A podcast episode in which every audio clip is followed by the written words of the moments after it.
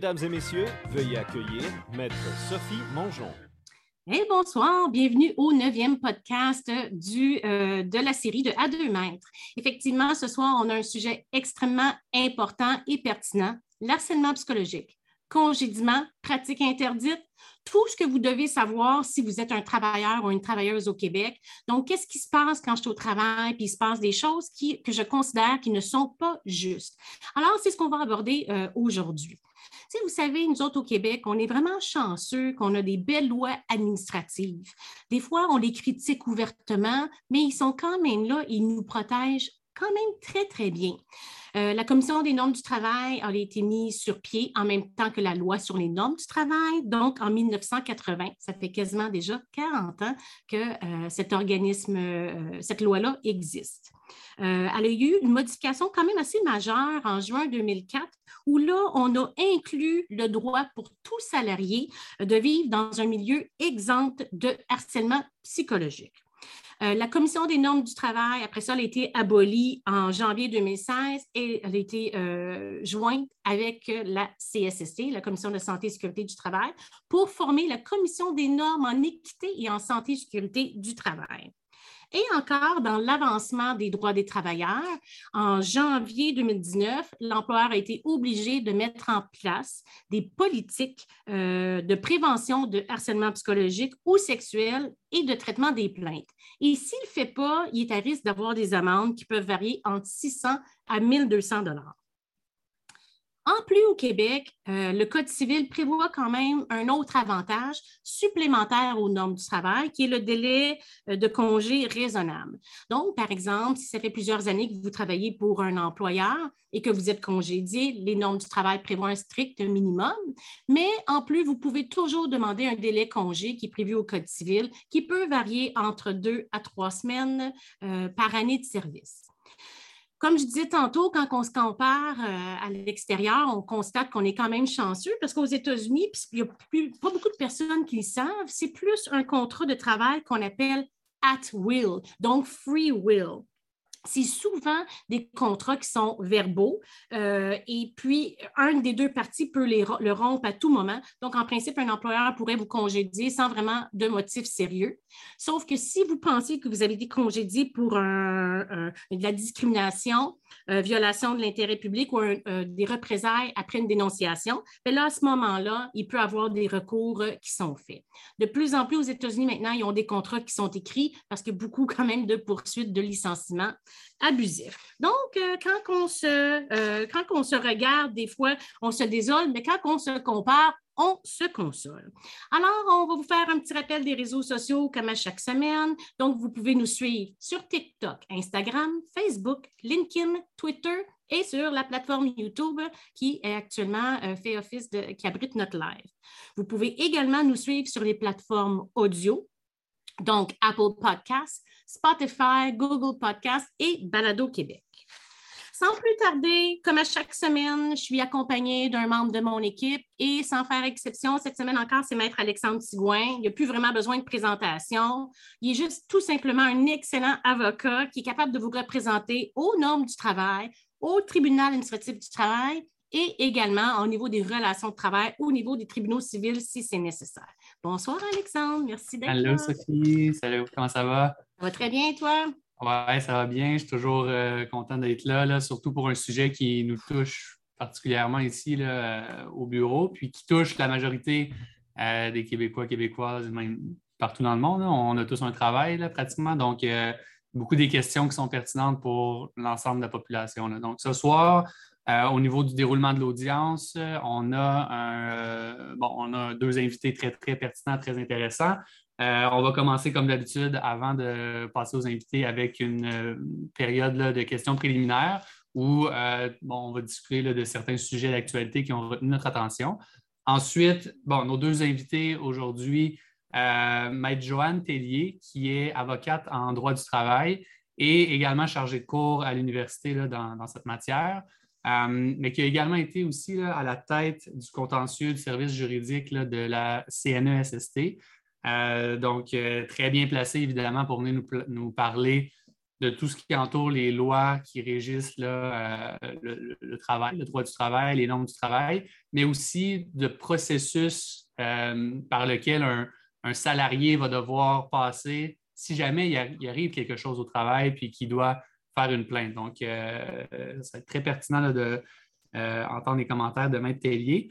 Également, Mme Mélanie Gauvin, qui est euh, porte-parole d'un organisme sans but lucratif qui s'appelle Au bas de l'échelle, qui vise aussi à éduquer euh, la population sur le droit du travail euh, et défendre les droits des personnes non syndiquées. Parce qu'on sait, là, quand on, est syndiqué, on a accès plus facilement à l'information, donc à aller voir notre syndicat, mais les gens sont plus vulnérables s'ils ne sont pas syndiqués. Donc, c'est le but de l'organisme. Alors, elle va venir nous parler de, l'organisme en question, comment ils peuvent aider les travailleurs, puis aussi, euh, c'est quoi les, questions qui euh, arrivent le plus souvent euh, dans les bureaux d'au bas de l'échelle.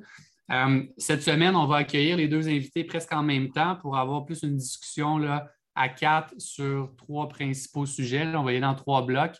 Donc, d'abord, le congédiement, ensuite, les pratiques interdites, et finalement le harcèlement euh, psychologique qui est malheureusement là, euh, partout dans tous les milieux de travail. Euh, donc voilà, ensuite, il y aura, comme à l'habitude, les audiences publiques. Donc, les gens pourront venir poser leurs questions en, direct sur le Zoom via le podcast et le lien va apparaître dès que Mme Gauvin va être entrée dans le podcast. Évidemment, comme à l'habitude, on vous invite à poser vos questions via le chat, euh, peu importe la plateforme euh, sur laquelle nos auditeurs, auditrices écoutent le, podcast. Toujours là, euh, vous êtes toujours les bienvenus à poser vos questions par écrit au fur et à mesure que le podcast avance et on va s'ajuster en conséquence pendant que nos invités sont là. Donc voilà pour le déroulement de l'audience. Sophie, je te laisse commencer avec les questions préliminaires.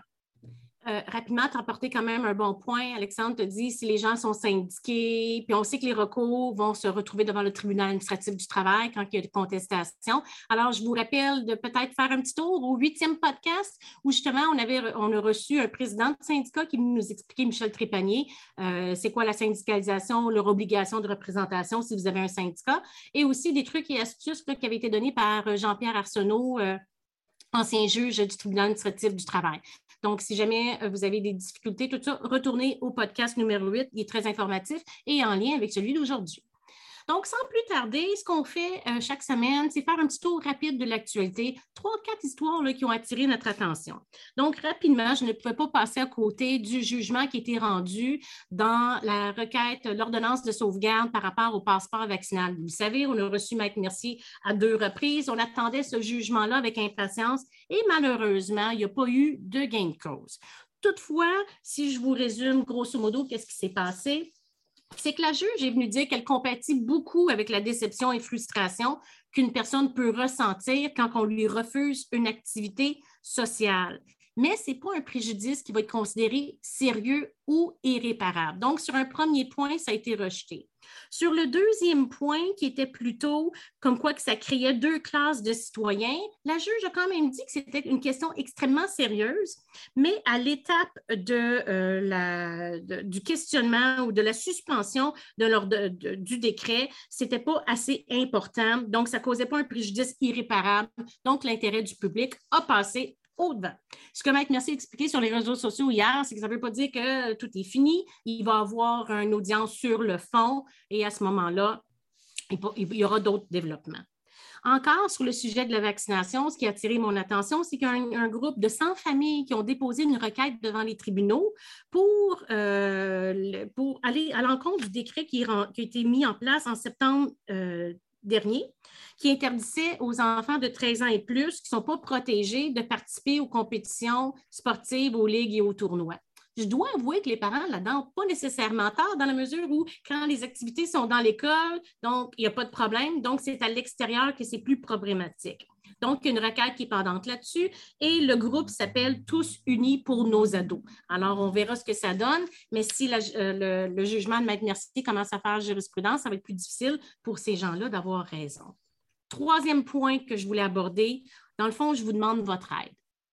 Il y a un monsieur qui s'appelle Mamadou Konaté. C'est mon ami Maître François-David Bernier qui a fait un article là-dessus hier soir. Puis je trouvais tellement que c'est important. Lui, ce qu'il nous dit, c'est qu'actuellement, cet homme-là est à risque d'être euh, expulsé alors que ça fait six ans qu'il est ici au Québec qui contribue à la société québécoise, qui parle français et puis qui a travaillé dans les centres hospitaliers comme préposé aux bénéficiaires. Lui, il a fait une demande d'asile depuis plusieurs années. Là, en décembre 2020, le gouvernement fédéral euh, du Québec ont dit on va régulariser les, euh, les statuts de demandeurs d'asile. Le problème, c'est qu'ils ont mis en place des règles hyper strictes, certaines heures, certaines semaines au cours de la première vague. Donc, comme certains de nos clients, ce monsieur-là, Konaté, est tombé entre les cracks et il risque d'être expulsé rapidement. C'est pour ça qu'Amnesty International, actuellement Canada francophone, a mis en place une, euh, une pétition pour qu'on évite l'expulsion euh, de cette personne-là et de d'autres personnes aussi. Fait là, on se retrouve et on explique parfois encore une fois de plus la lourdeur administrative que certains citoyens vont avoir à faire face. Alors, si vous voulez bien donner un petit coup de main, allez, il y a une pétition qui est disponible sur le web. C'est mise en place par Amnesty International Canada francophone. Faites donc un petit tour là-dessus, puis euh, aidons M. Mamadou à ne pas être expulsé euh, du Québec. Et puis finalement, dernier point que je voulais aborder, ce qui est le, ton de notre, de notre podcast cette semaine. Vous le savez, à toutes les semaines au 91.9 Sport, j'ai une chronique juridique qui s'appelle le livre des règlements les mercredis à 9 h, de 9 h environ à 9h15. Donc, on aborde le droit dans le sport. Et ce qu'on se rend compte, c'est que le sport, euh, les, les équipes de hockey, c'est un milieu de travail aussi, Alexandre. Et on se rend compte que les athlètes, eux autres aussi, ils veulent être respectés, puis ils veulent avoir le même, comment je pourrais dire, le même, le même confort que du monde qui, travaille dans, un, travail ordinaire. On a eu plein de plaintes. il y a eu un recours collectif euh, contre Natation Canada. Il y a eu Rugby aussi Canada qui, euh, un coach, ils ont demandé de le mettre de côté. Il a donc perdu son emploi. Et tout récemment, hier, la démission de Bob Murray, qui est le directeur général des Ducks.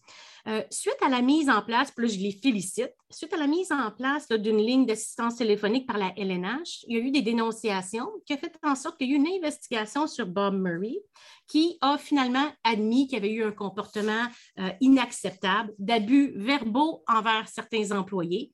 Et il a donc quitté son emploi et a fait une demande pour être actuellement dans un centre de désintoxication pour l'alcool.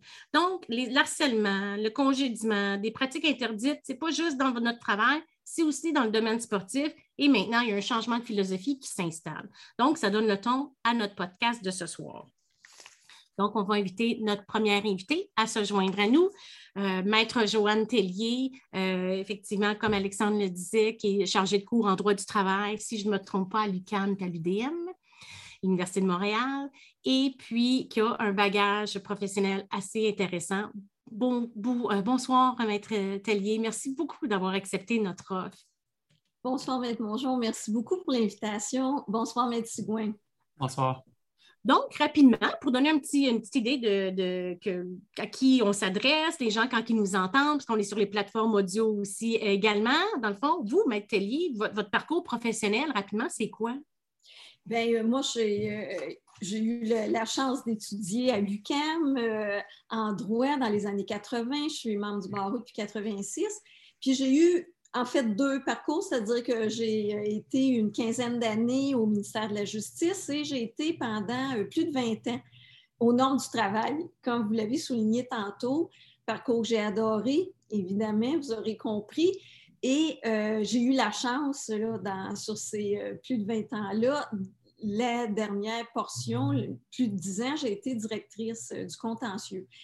Évidemment, c'est une loi dont pour laquelle je n'ai pas d'objectivité. Je trouve qu'elle est importante, je trouve que c'est une loi de protection sociale qui est vitale, mais qui a besoin de tous ces acteurs, qui a besoin de tous ces intervenants pour la faire vivre. Parce que juste la loi, avec ses articles écrits, c'est déjà ça, mais il faut la faire vivre, il faut l'adapter. On a besoin des salariés, des employeurs, des intervenants, des procureurs, des décideurs. Bref, euh, c'est une loi vivante parce que les milieux de travail sont vivants. Alors, Ah. c'est pour ça que j'ai continué euh, à faire de l'enseignement suite à mon départ euh, des normes il y a deux ans. Donc, c'est ça, c'est ce que vous avez retenu de, de votre passage. Vous, quand vous avez pris votre, quand vous avez quitté, euh, c'était, est-ce que c'était la CNSST ou c'est encore juste la, ben juste, On la norme la des normes? CNSST, j'ai- j'ai quand même euh, eu euh, le plaisir de- d'être là pour les deux premières années de la fusion. Et euh, c'est ça, j'ai pris euh, une pré-retraite euh, en, en 2018, mais j'ai eu là, la chance de pouvoir travailler avec la CSST dans cette fusion-là. Donc, vous avez été aux premières loges de toutes les mises en place de toutes ces lois-là, si je comprends bien, là. Ben oui, parce que j'étais là aux modifications en 1997, en 2004 et en 2018. Donc, euh, modification importante en 97, c'était euh, la représentation des salariés pour les plaintes 124. Hum. Représentation qui ne se faisait pas avant. Ça, c'était une modification importante. À l'époque, trois ans de service. Après ça, c'est devenu deux ans. En 2004, vous l'avez souligné, évidemment, modification très importante avec le harcèlement psychologique. Et en 2018, ben, des réajustements à plusieurs endroits et puis une section importante sur les agences de placement. Oui, c'est vrai, ça, c'est très problématique des agences de placement. Moi, en, en accident de travail, en maladie professionnelle, je vois des beaux emplois qui étaient euh, syndiqués avec des assurances, des avantages sociaux disparaître et être remplacés par des agences de placement avec euh, beaucoup moins d'encadrement, donc euh, moins de formation aussi. Là. Vous avez bien raison. À surveiller. Absolument. Oui, c'est sûr. Mais le, le monde du travail, il change, hein? donc c'est. c'est- Ils suivent le monde du travail qui bouge tout le temps. Donc, est-ce que c'est tout l'apprentissage que vous avez eu qui vous a, euh, qui vous a motivé à enseigner par la suite? Bien, c'est certain parce que moi, j'aime beaucoup comprendre. J'ai- J'aime beaucoup euh, aussi être capable de situer dans le contexte. J'aime beaucoup écouter, euh, comprendre l'autre personne et, et qu'ensemble, on puisse expliquer et trouver une voie de solution. Alors, vraiment, j'ai été comblée euh, normes du travail pour être capable d'aller dans tous ces aspects-là. Et j'ai commencé à avoir quelques charges de cours pendant que j'étais aux normes. Mais j'aime beaucoup le contact euh, avec les étudiants, comme avec euh, la clientèle. hein. c'est un peu un prolongement. Bien, un peu comme vous, euh, mademoiselle, je peux me permettre parce qu'il y a un grand volet d'éducation dans ce que vous faites et qui est très, très utile. Alors, euh, c'est ça, on aime hein, expliquer, s'assurer que les gens comprennent et exercent leurs droits.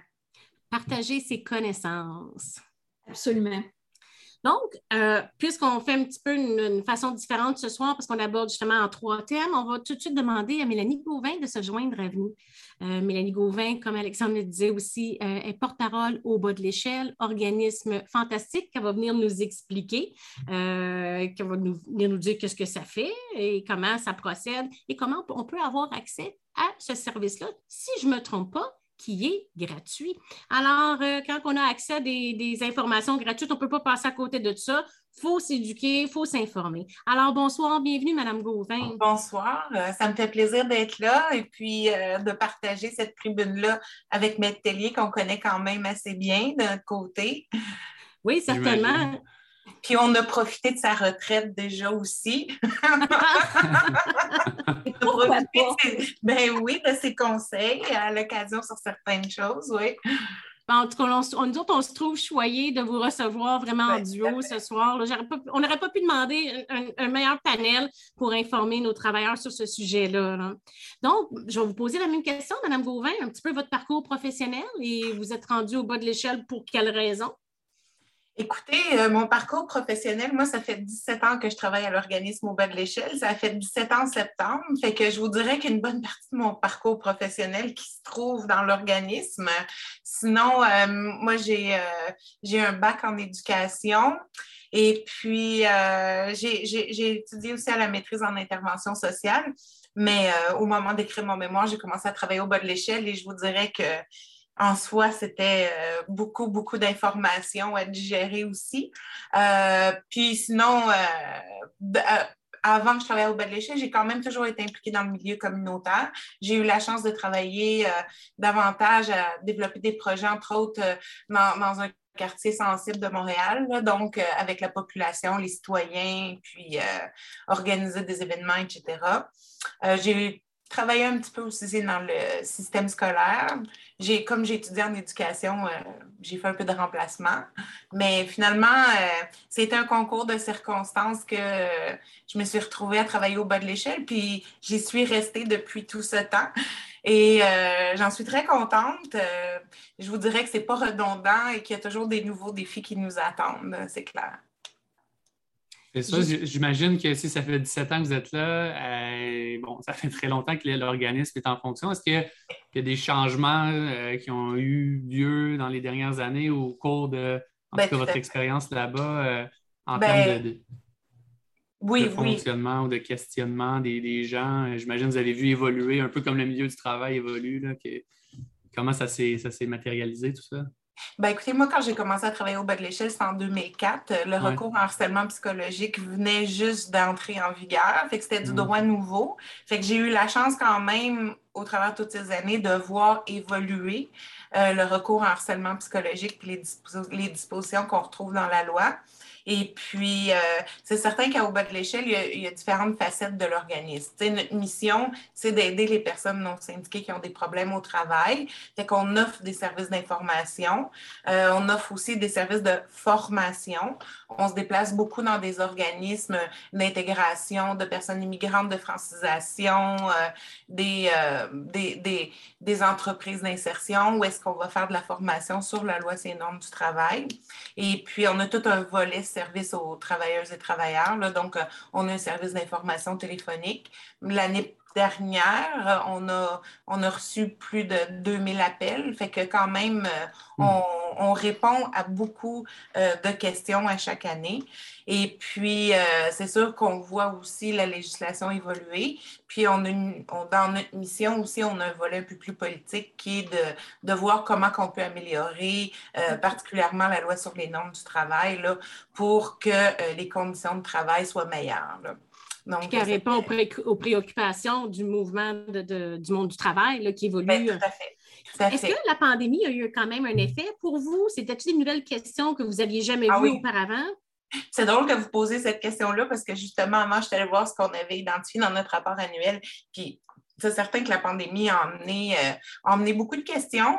Elle a emmené aussi des questions qui abordaient euh, des, des, règles de droit euh, auxquelles on était moins habitué de répondre.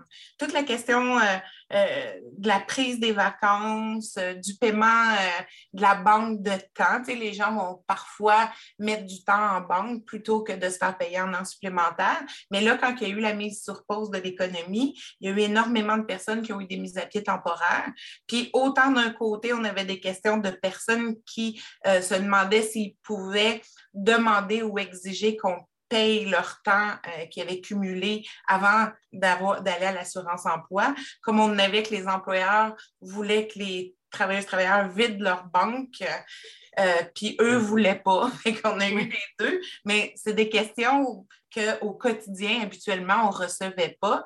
Puis euh, toute la question aussi de la force majeure. Euh, est-ce que euh, la mise à pied, après six mois, là, on a eu, on a eu, on a commencé à avoir plus d'appels. Bon, les gens se faisaient six mois qui étaient mis à pied, ils n'étaient pas rappelés. L'employeur invoquait la force majeure pour ne pas payer le préavis de licenciement. Collectif. puis c'est ça, le licenciement collectif. Fait on a, on, a, on a navigué au travers de tout ça. Là. Puis les questions sont venues au fil un peu de, du, contexte économique aussi, de fermeture, d'ouverture, de, mesures sanitaires, etc. Donc, euh, on a eu, euh, on était, on était très occupés, on était chanceux, nous, on n'a pas fermé. Puis, on, comme on a un service d'information téléphonique, euh, pour nous, à ce niveau-là, il n'y a pas eu de coupure de service pour les, euh, les, personnes qui avaient des problèmes au travail. On était là pour leur répondre euh, au quotidien euh, pendant toute la pandémie, là, puis encore aujourd'hui d'ailleurs. Donc, quelqu'un a un problème, s'il ne veut pas appeler aux normes du travail, il peut appeler chez vous, puis vous leur donnez de l'information de, de base et c'est sans frais? Ah oui, oui, tout à fait, c'est sans frais. Puis je vous dirais, on leur donne de l'information de base, mais j'ai tendance à dire qu'une personne qui appelle à la CNESST va avoir une information de base. Quand les gens appellent chez nous, ils vont avoir une information. personnalisée. Elle va être personnalisée, puis elle va être active. Oui. je me trompe, Madame? non, tout à fait, tout à fait.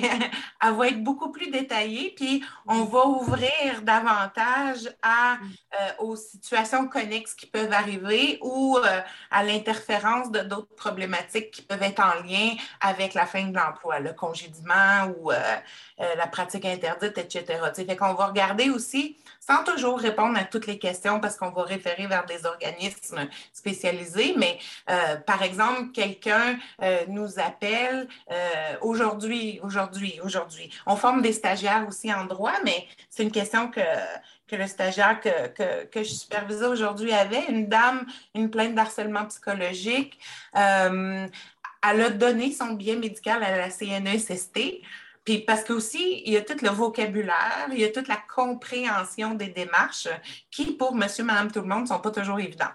Fait qu'elle, puis la CNSST, pour beaucoup de personnes, c'est toute la même affaire. Là. C'est pas, euh, pour eux, c'est pas évident qu'il ah, y a une loi, une autre loi, une autre loi. Pour eux, c'est toute la même boîte. Là, fait que, elle, elle a déposé une plainte d'harcèlement psychologique. Puis parallèlement, ce que ce que ce qu'on on discutait justement avec le stagiaire, c'est ce qu'il est venu me voir en me disant mais elle a, elle a donné son billet médical, puis là elle n'est pas indemnisée. Ben je dis elle a fait une demande de réclamation probablement à la division santé sécurité parce qu'elle s'est absentée pour maladie à cause du harcèlement. Puis là, on lui disait là-bas qu'on ne lui donnerait pas de réponse, puis que si elle allait en médiation puis qu'il y avait une entente, on, on, on, ne lui donnerait pas une indemnisation. Fait que, tu sais, on jongle un peu avec tout ce genre de questions qui parfois sont quand même assez complexes. Puis nous, on reçoit des stagiaires en droit, deux par année de l'Université de Montréal, et euh, tantôt, euh, j'entendais Mme Tellier parler, puis une des choses qui est extraordinaire, c'est qu'ils arrivent quand même très bien formés. Ils ont fait des cours en droit du travail, plus on travaille avec euh, une avocate qui s'appelle Maître Stéphanie Bernstein, qui donne une formation juridique de trois jours intensifs à nos stagiaires. mais quand ils arrivent et qu'ils se retrouvent devant la personne qui vit le problème, ben, c'est, on dirait. C'est différent qu'un cours, hein? C'est à recommencer encore. Parce que là, la personne, elle a des émotions, elle a des insécurités, elle ne comprend pas, euh, elle a une personnalité aussi qui, des fois, euh, peut être troublante, des fois, elle pleure. Fait qu'ils sont comme confrontés à la réalité aussi de leur profession. Puis, écoutez, on, on en forme, on en forme il y en a qui travaillent dans des grands cabinets maintenant, il y en a qui travaillent euh, au TAT, il y en a qui travaillent un peu partout. Puis, tu sais, c'est vraiment euh, une expérience terrain extraordinaire pour eux autres. Puis même s'ils changent par la suite, des fois, ils vont faire autre chose que du droit du travail. Ça reste le contact humain. c'est le droit le plus important, selon moi. Tout le monde ben, travaille oui. 18 ans, 70 ans, quand tu travailles, tu travailles. Des maisons, c'est plus particulier. Ce n'est pas tout le monde qui a une maison dont les hypothèques, mais ça, c'est essentiel. Fait que là, on va commencer tout de suite. On va se structurer pour être sûr qu'après ça, ça, soit plus facile à suivre euh, pour euh, ceux qui écoutent le podcast. Fait qu'on va couper ça en trois blocs. On va parler du congédiement, de pratiques interdites, puis on va finir avec l'harcèlement psychologique. OK? Donc, on, euh, Mike Tellier, ce que j'aimerais savoir, c'est, dans le fond, un congédiement, qu'est-ce que c'est? Qu'est-ce que ça veut dire? Parce que nous autres, on parle comme ça, c'est facile, mais il y a beaucoup de monde qui ne savent même pas le mot, qu'est-ce que ça représente.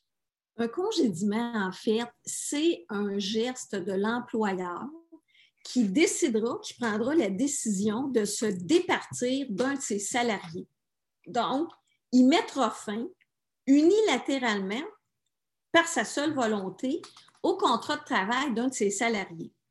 Évidemment, avec motif ou, bref, ce sera ça qu'on vérifiera. Est-ce qu'il y a un motif et est-ce que le motif est valable? Mais c'est vraiment un geste de l'employeur de se départir d'un salarié. Avant de congédier, est-ce qu'il est obligé, l'employeur, de faire des démarches? Théoriquement, il n'est pas obligé. Et dans, par contre, euh, dans la vraie vie, oui. Pourquoi?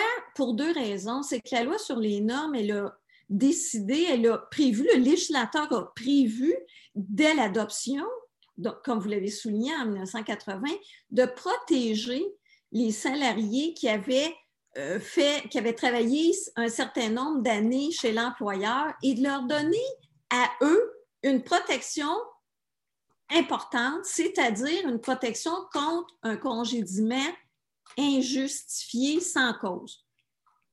En ce moment, c'est deux ans de service continu. Quand on a cette caractéristique-là, qu'on est un salarié, qu'on a deux ans de service continu et qu'on est victime d'un congédiement, on peut donc déposer une plainte à la CNESST au volet norme pour dire je conteste ce congédiement-là, il est fait sans cause, il n'y avait pas raison de me congédier. On doit comprendre, euh, euh que donc si moi j'ai moins de deux ans d'années de service, puis euh, mon employeur décide de mettre fin à mon emploi pour aucun motif, parce que c'est sa volonté, puis peu importe le motif, mais il n'y en a pas.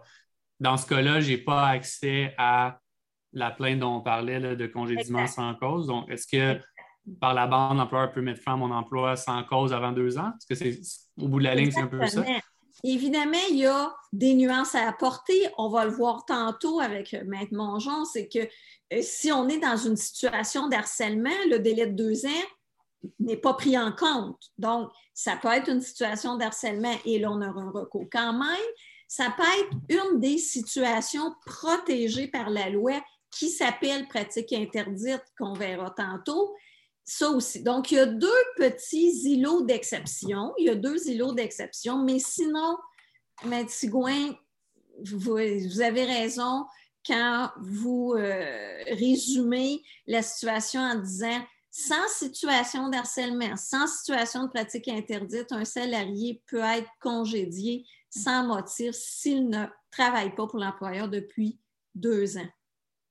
Madame Gauvin, est-ce que ça arrive souvent dans votre bureau? Vous voyez des gens que ça fait moins de deux ans qui, sont un peu démunis puis là, ils ne savent pas trop quoi faire ou ça arrive plus souvent ben, J'ai regardé un petit peu les statistiques qu'on avait parce qu'on en a quand même beaucoup. Là, fait que, puis j'ai regardé l'année dernière, à peu près 23, ben, un petit peu moins de 25 euh, des gens, parce que nous, on ouvre des dossiers quand il y a des recours, parce qu'on fait des suivis, puis des fois, les gens nous rappellent, puis ils assistent à des rencontres d'information aussi, mais c'était à peu près 25 des dossiers qu'on avait qui avaient un recours de pratique interdite. Mais ça ne veut pas dire qu'il y avait juste ça, mais entre autres, il y avait un recours de pratique interdite. Là. Mais des fois, ça peut être il peut avoir une pratique interdite, puis la personne pourrait avoir son deux ans de service continu, puis avoir aussi le congédiement injuste, puis le harcèlement psychologique. mais oui, oui, c'est des, choses qu'on voit, euh, peut-être pas tous les jours, mais à toutes les semaines, mm-hmm. c'est certain. C'est certain. Puis quelqu'un qui, euh, qui dit qu'il a été victime d'un congédiement, comment il procède? Qu'est-ce qu'il fait? Là? Il va tout simplement, bon, il, peut faire, il, peut vérifier le tout puis décider de, téléphoner à la CNESST ou de téléphoner au bas de l'échelle, mais il y a assurément un droit de plainte qui peut être complété en ligne maintenant. Euh, même avant la pandémie, euh, le site de la CNESST permettait de déposer les plaintes. Il faut que ce soit fait absolument dans un délai de 45 jours délai très important. Le délai, il est de rigueur, puis à toute fin pratique, il n'y a pas d'exception à ce délai-là. Donc, du moment du jour du congédiement, par exemple, aujourd'hui, demain, dans une semaine, on commence le calcul le lendemain du congédiement, puis on dépose notre plainte à l'intérieur d'un délai de 45 jours. Et on aura droit euh, à une assister à une médiation, si on veut, avec l'employeur dans un premier temps à la CNES. Bien, c'est ça, juste un petit instant. Dans le fond, le, travail, le, salarié dépose une plainte. OK? Donc, à ce moment-là, ça prend combien de temps avant qu'une personne, d'un homme, entre en contact avec cette personne, le salarié? Euh, ça se fait assez rapidement parce qu'on veut à tout le moins vérifier les conditions d'ouverture, même si la plainte est complétée. Donc, euh, c'est une question de, quelques jours, une semaine ou deux où il va être contacté. Euh, on va évidemment lui demander aussi, on va l'aviser qu'on va, on va contacter l'employeur. Forcément, hein, il faut la transmettre, cette plainte-là, à l'employeur, et on va vérifier en même temps l'intérêt de ce salarié-là à assister ou à participer dans quelques semaines à une séance de médiation. Et, elle, est, elle est hâtive, cette offre-là, mais il y a certains salariés qui, pour qui ça fait l'affaire. Alexandre, est-ce que, euh, oublie pas, euh, est-ce qu'on a, je vois quelque chose Ben, dans le chat? Oui, il y a une question dans le chat là, euh, de Sonia qui dit Mon employeur m'a congédié et après un an et demi en médiation, il m'offre de me reprendre. Est-ce que je suis obligé d'accepter? Donc, j'imagine que c'est- cette personne-là a fait une plainte pour congédiement sans cause juste suffisante, puis qu'éventuellement, l'employeur propose la réintégration. Euh, Qu'est-ce qui arrive dans ce temps-là? Est-ce que. En fait, c'est une offre un peu tardive, un an et demi. Je pense Ouais. qu'on peut entendre que c'est pas très rapide. Euh, maintenant, c'est sûr que le salarié qui a fait une plainte, tant qu'il n'aura pas, qu'il pas eu de fin à cette plainte-là, soit par médiation ou par jugement, il y a une obligation de, de se chercher un emploi dans l'intervalle pour diminuer sa réclamation qu'il fera à l'employeur. Alors, évidemment, dès qu'il se fait offrir quelque chose d'intéressant, ben, il faudra qu'il soit capable soit d'y aller ou d'expliquer au tribunal pourquoi il n'est pas allé. Mais rassurons Madame Sonia là, que quand c'est l'employeur qui nous a congédiés puis qui attend un an et demi pour nous offrir quelque chose, si elle travaille déjà en ce moment et qu'elle est bien à cet endroit-là, qu'elle ne se sente pas obligée de retourner. Si elle n'a pas d'emploi, c'est à elle à évaluer l'opportunité. Et puis, on comprendra que elle avait été congédiée il y a un Ouais, c'est ça. Ouais. Il peut y avoir peut-être un, un bris là, du lien de confiance. cas, il y, a- il y aura sûrement de l'inconfort, à tout le moins, là. mais à évaluer si elle a un emploi ou non. OK. Fait qu'une fois que, justement, euh, on, ça, Mme Bovin pourrait répondre, une fois qu'effectivement la personne fait une plainte, est invitée à la médiation, comment ça se passe, la médiation? Et puis là, est-ce qu'au bas de l'échelle, elle accompagne les gens en médiation? Nous, on ne fait pas l'accompagnement médiation parce qu'on n'a pas les ressources euh, euh, nécessaires pour pouvoir accompagner tous les gens qui auraient nécessairement besoin. Mais ce qu'on fait, c'est que on va travailler davantage sur leur prise en charge de leur dossier et d'être capable de se présenter en médiation euh, en étant tout de même, euh, en se sentant un peu plus en confiance d'être capable de mener euh, à bien le processus.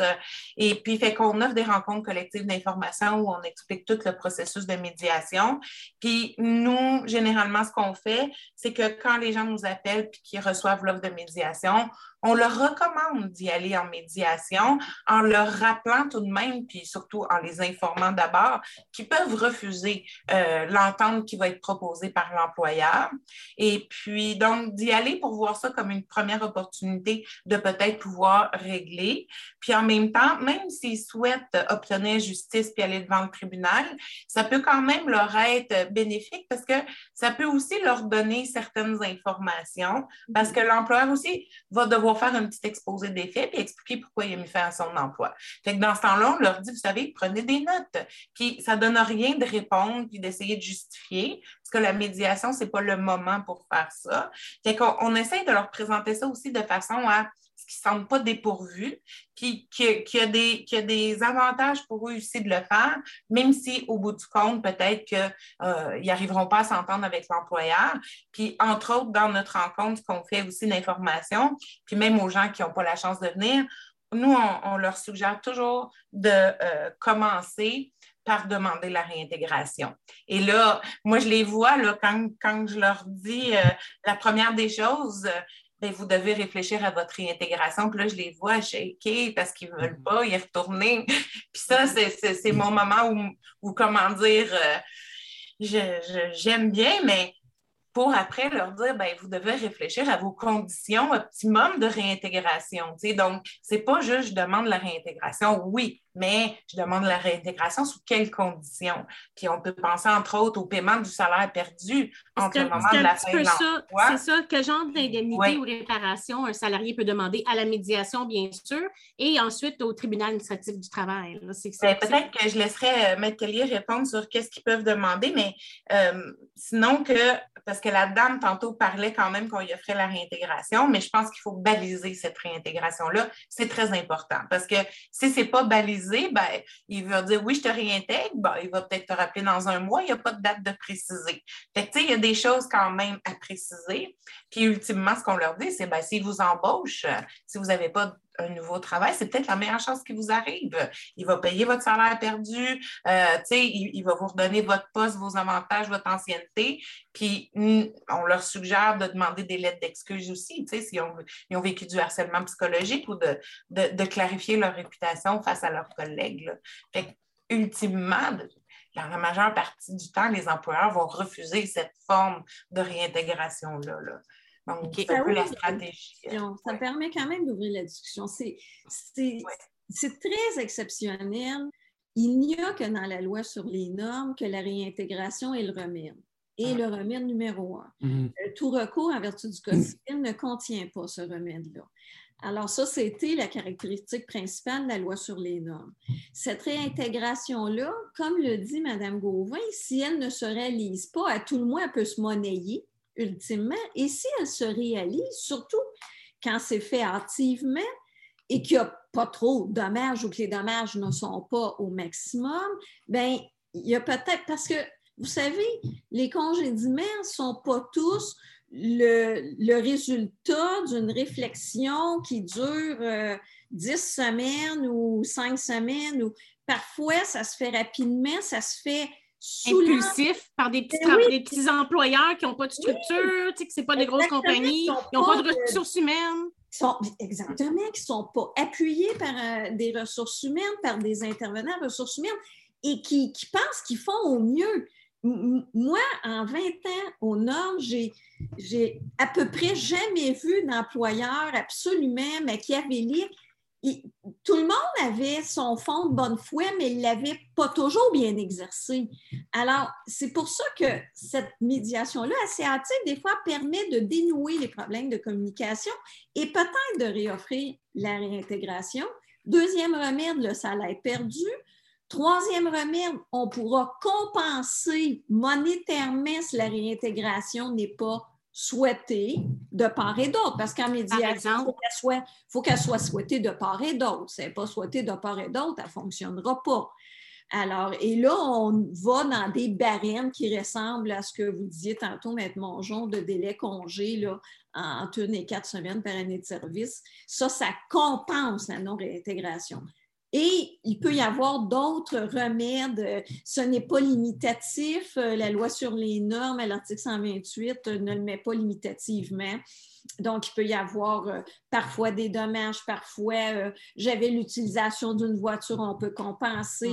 J'avais un fonds de pension, on peut compenser. Donc, pas limitatif et c'est le recours le plus complet. Ce recours-là contre le congédiement, c'est encore juste et suffisant. Après ça, oui, vas-y, Alexandre. J'allais demander à partir de quel moment, parce que je pense que la CNSST fournit des avocats dans certaines situations, puis à partir d'un certain moment dans le processus.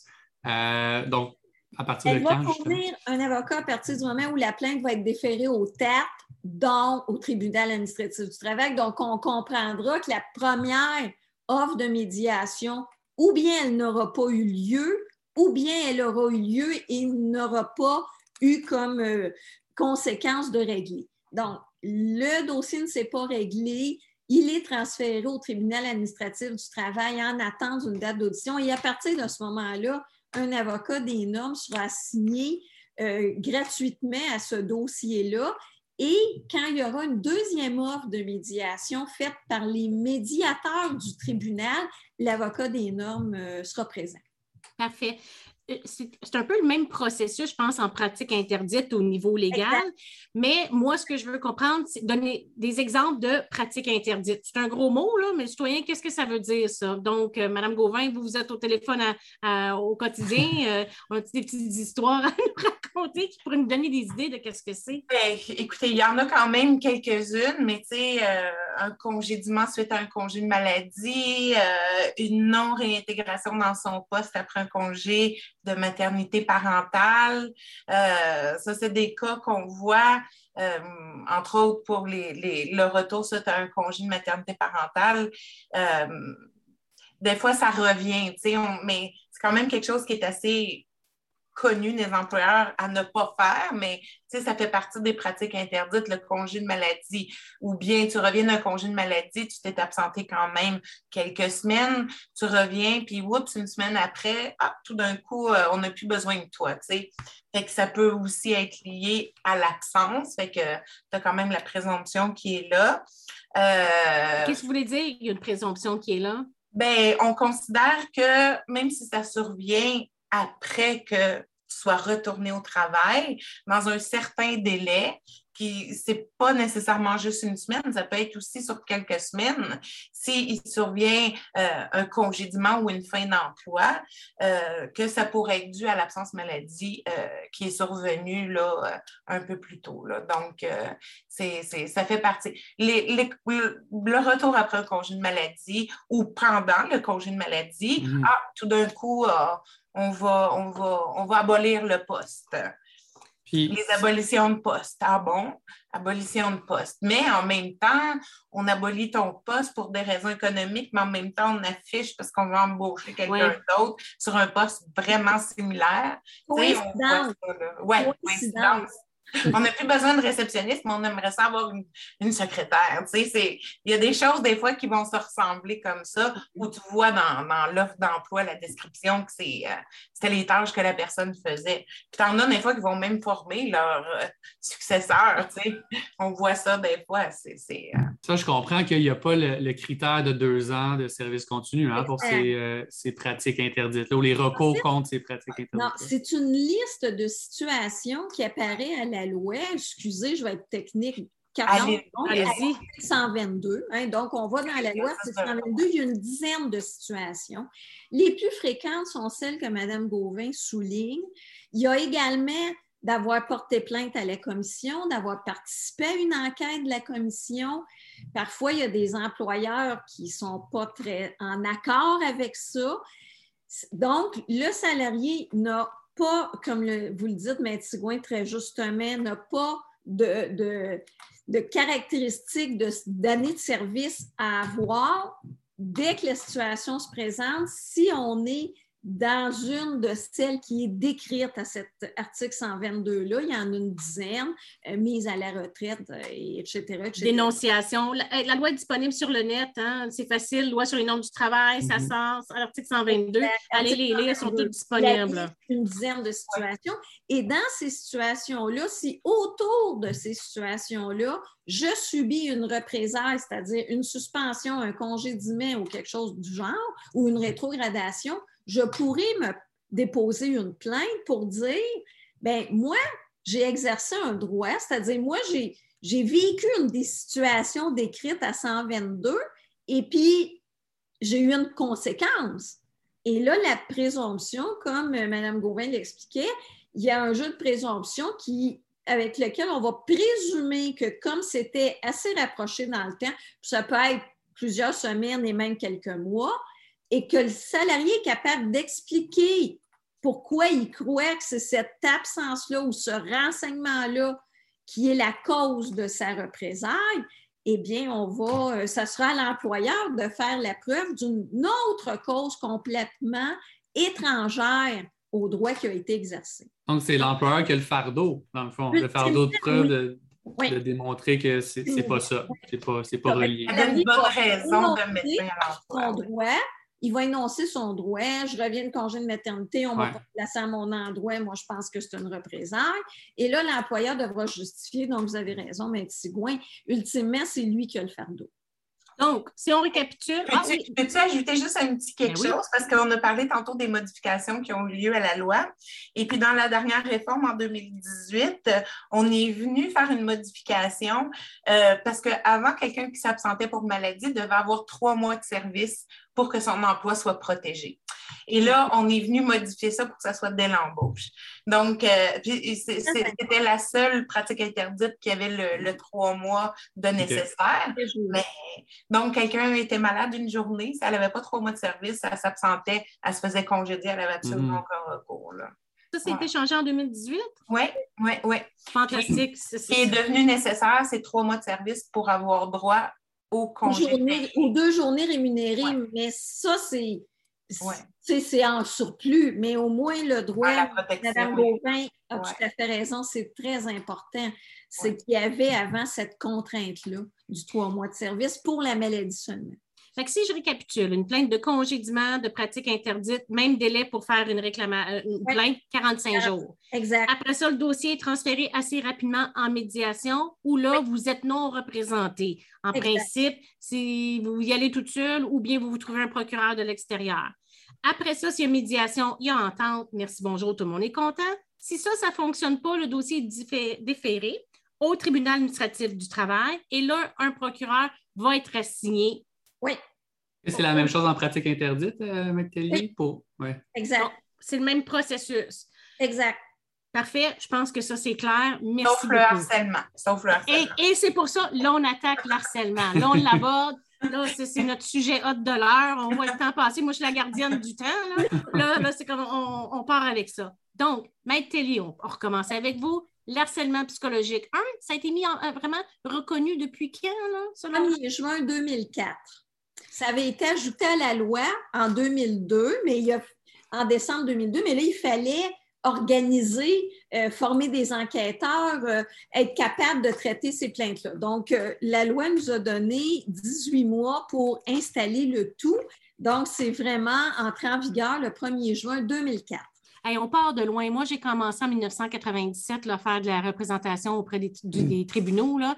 Puis dès qu'on abordait du psy, oubliez ça, là, on ne gagnait jamais. Si tu avais un, dossier orthopédique, tu étais correct, mais tout ce qui était psychologique, c'était banni, on n'en parlait jamais. C'était. qu'on part de loin là, qu'en 2004, quand même. Un peu oui. Hein, je dirais, Maître Mongeon, là, je, je, fais attention en utilisant, en utilisant le terme, mais c'est un peu tabou. Exact. Fait que là, en 2004, on instaure tout ça. Euh, et puis, comment ça procède? C'est quoi les délais? C'est quoi de la... Comment? C'est quoi la psychologique? Oui, c'est ça. Premièrement, il n'y a pas d'exigence de service continu. Hein. On va régler cette question-là tout de suite. Il n'y a pas de deux ans, il n'y a pas de trois mois, il n'y a rien. Ça peut être à partir du jour 1. Qu'est-ce que c'est euh, le harcèlement psychologique? Il est défini dans la loi, ma petite seconde de, de technicalité, article 81.18.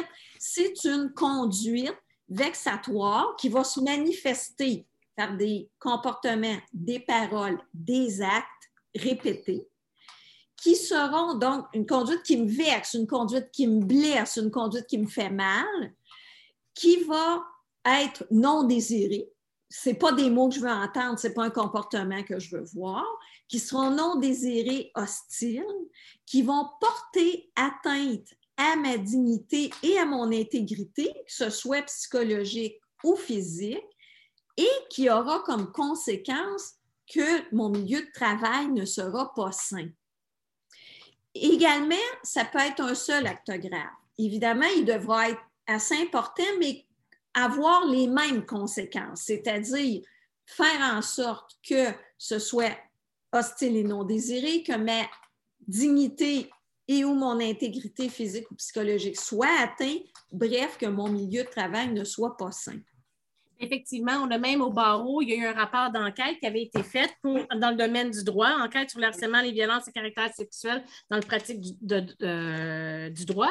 Puis j'avais justement un exemple ici où une jeune avocate disait qu'elle s'était même fait taper les fesses en public euh, par euh, un de ses collègues euh, de, de, travail. Ça, ça pourrait être considéré comme un événement précis, comme tel, qui n'a pas, pas besoin d'être répété là, comme tel. Pas besoin d'être répété, tout à fait juste. Et en 2018, on a ajouté à la définition pour dire qu'elle incluait également le harcèlement sexuel. En fait, elle l'incluait déjà. Le législateur a choisi de le préciser pour que ce soit clair pour tous les employeurs et les salariés.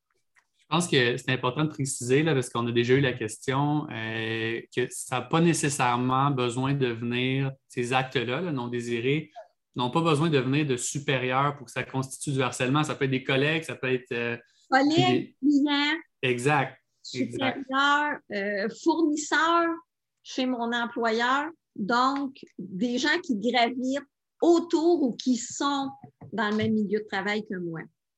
Délai. C'est quoi les délais pour faire une plainte? Deux ans. c'est maintenant deux ans. À l'époque, en 2004, jusqu'en 2018, c'était un délai de 90 jours à partir de la dernière manifestation.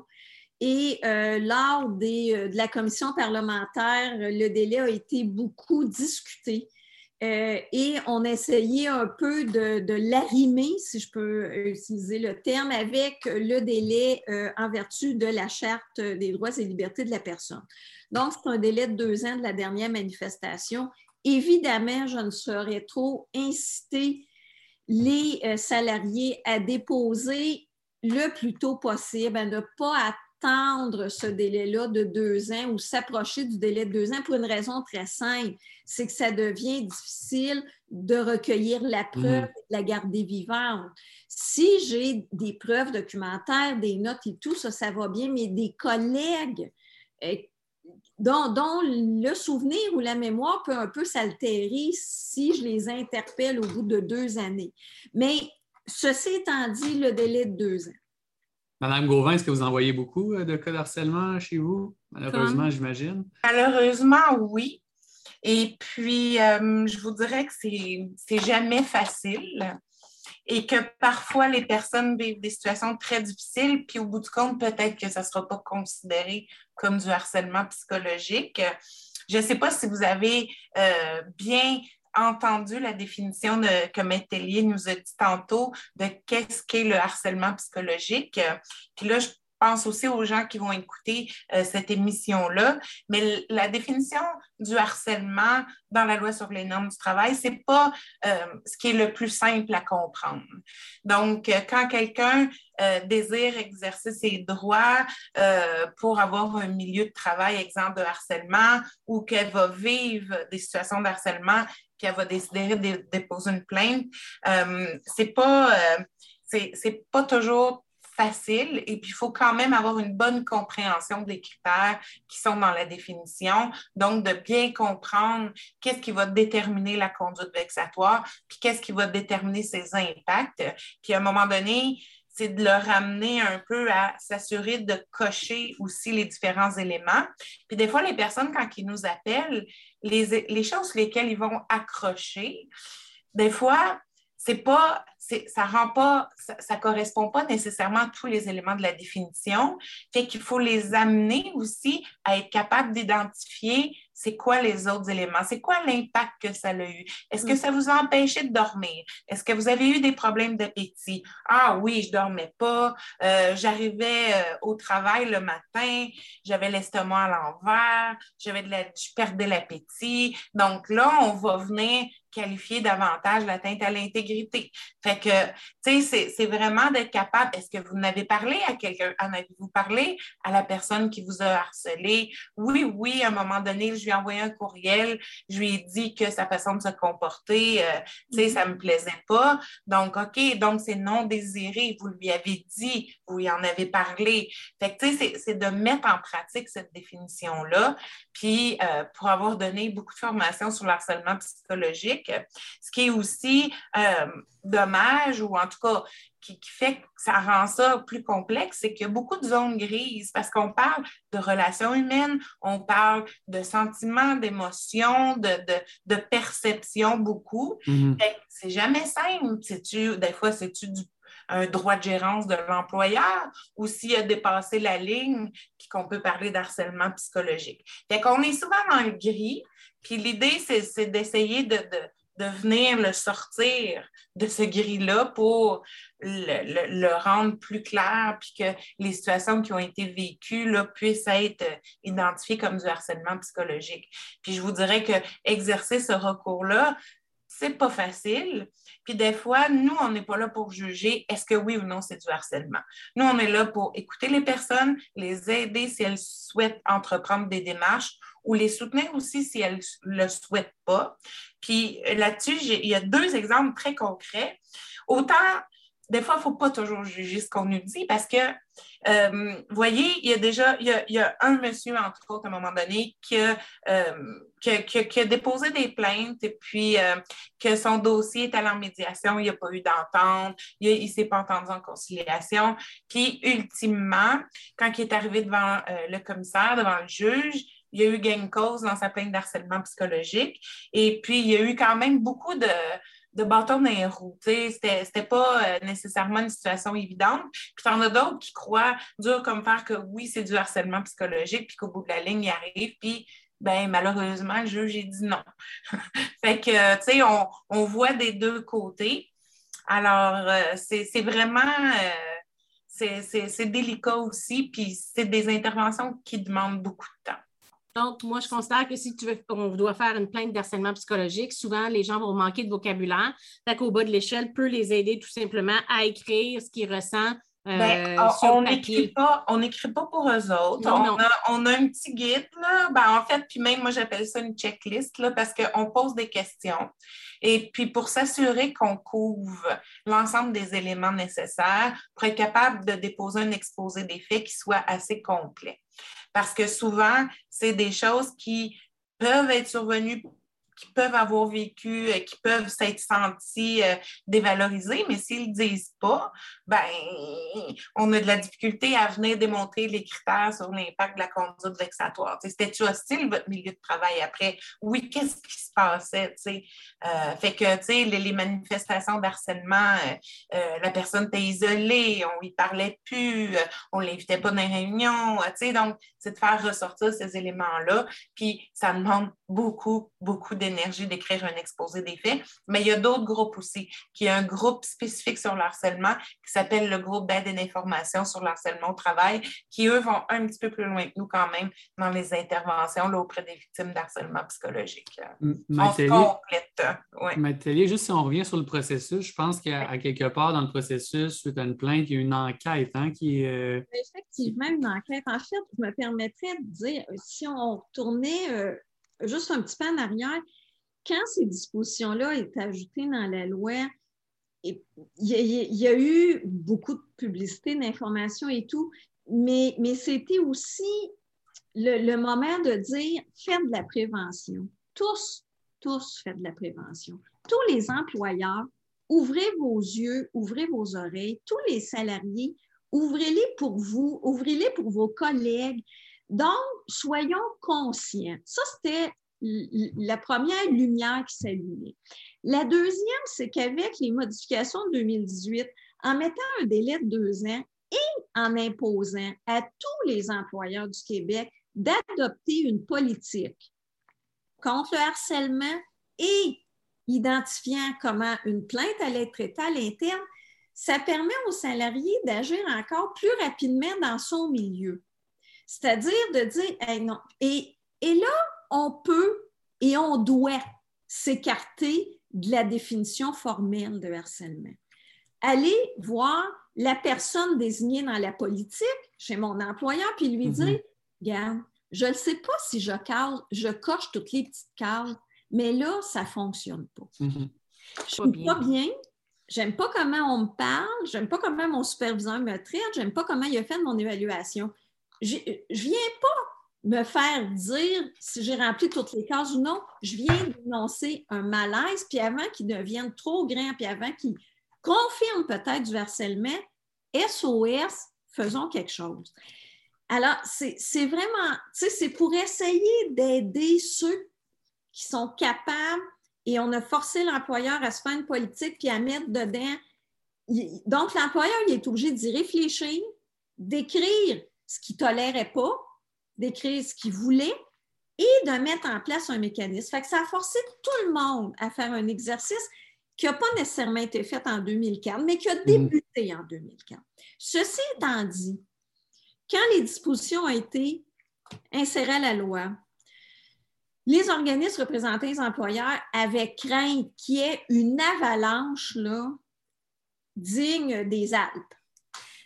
Donc, ils ont demandé à ce que la commission fasse un tri là-dedans, qu'elle fasse une enquête administrative, non pas pour remplacer le tribunal, mhm. mais pour s'assurer qu'il y avait un fondement suffisant pour faire que la représentation gratuite par avocat ait lieu.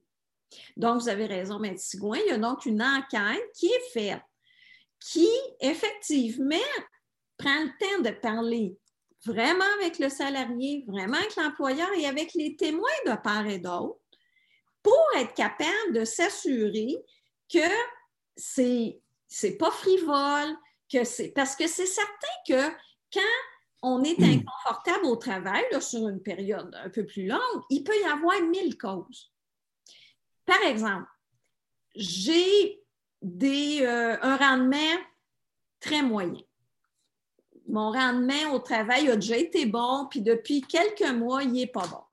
Pour mille raisons, j'ai des problèmes à la maison, familiaux, tout ça, très difficile. Mon employeur me dit, écoute, Joanne, euh, on, va regarder ça. Euh, je vais te laisser du temps pour régler tes choses à la maison, mais là, vraiment, on va essayer de se redonner des outils. J'ai des attentes. Faudrait... C'est sûr que pendant tout ce processus-là, où il m'accompagne pour que je reprenne le rendement que j'avais, je peux considérer il me talonne, il me surveille tout le temps, il me demande à toutes les semaines mes, mes statistiques. Mais ce n'est pas nécessairement du harcèlement. Alors, des fois, on peut penser que c'est une situation comme ça. Et pendant l'enquête, ben, on va voir ces situations-là, on va les regarder. Mais souvent, on va continuer pendant l'enquête à la commission de discuter avec l'employeur puis le salarié, puis parfois dire à l'employeur, regardez, je ne sais pas si quand on va terminer mon enquête dans une semaine ou deux, je vais mettre l'étang harcèlement ou non, mais vous avez un sérieux problème. Mm-hmm. Malgré ça, il y a un problème dans votre établissement. Il y a un problème où les gens ne se respectent pas, ils se parlent pas bien, c'est des incivilités à grandeur de journée. À un moment donné, là, ça va déraper. C'est même surprenant que ce ne soit pas déjà le cas. Alors, c'est à tout ça que l'enquête, elle aide. Elle est administrative, elle ne remplace pas le tribunal, mais elle s'assure qu'il y a un fondement. Et après l'enquête, justement, qu'est-ce qui se passe? Après l'enquête, on va déférer au tribunal les plaintes pour lesquelles on aura jugé, on aura décidé qu'il y a un fondement. Et on n'enverra pas au tribunal les plaintes qui ont jugera qui n'ont pas de fondement, mais on aurait essayé de travailler avec les parties pour les faire quand même avancer. Euh, évidemment, il y a un processus de revision. Là, on est dans des accords. C'est ça, j'ai un exemple ici d'une lettre, d'une plainte d'harcèlement psychologique qui n'a pas été retenue par euh, la CNSST.